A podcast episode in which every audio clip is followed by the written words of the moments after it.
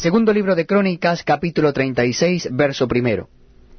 Entonces el pueblo de la tierra tomó a Joacaz, hijo de Josías, y lo hizo rey en lugar de su padre en Jerusalén.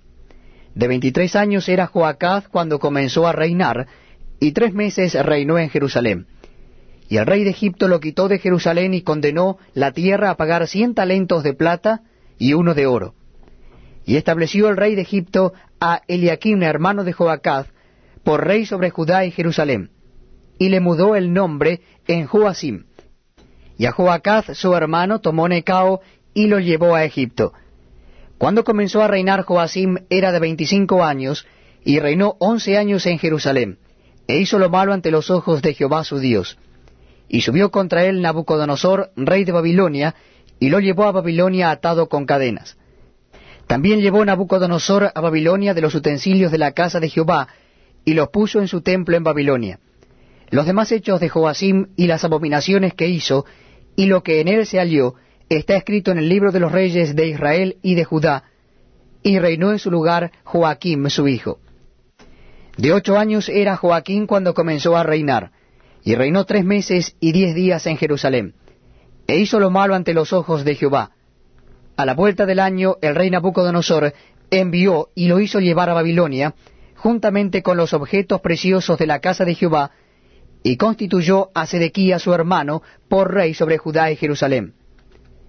De veintiún años era Sedequías cuando comenzó a reinar, y once años reinó en Jerusalén.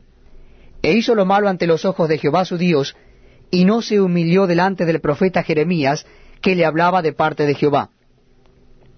Se rebeló asimismo contra Nabucodonosor, al cual había jurado por Dios, y endureció su cerviz, y obstinó su corazón para no volverse a Jehová, el Dios de Israel.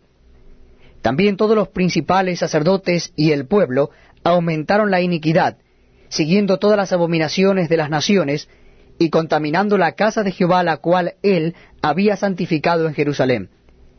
Y Jehová, el Dios de sus padres, envió constantemente palabra a ellos por medio de sus mensajeros, porque él tenía misericordia de su pueblo y de su habitación. Mas ellos hacían escarnio de los mensajeros de Dios y menospreciaban sus palabras, burlándose de sus profetas, hasta que subió la ira de Jehová contra su pueblo, y no hubo ya remedio. Por lo cual trajo contra ellos al rey de los caldeos, que mató a espada a sus jóvenes en la casa de su santuario, sin perdonar joven ni doncella, anciano ni decrépito, todos los entregó en sus manos.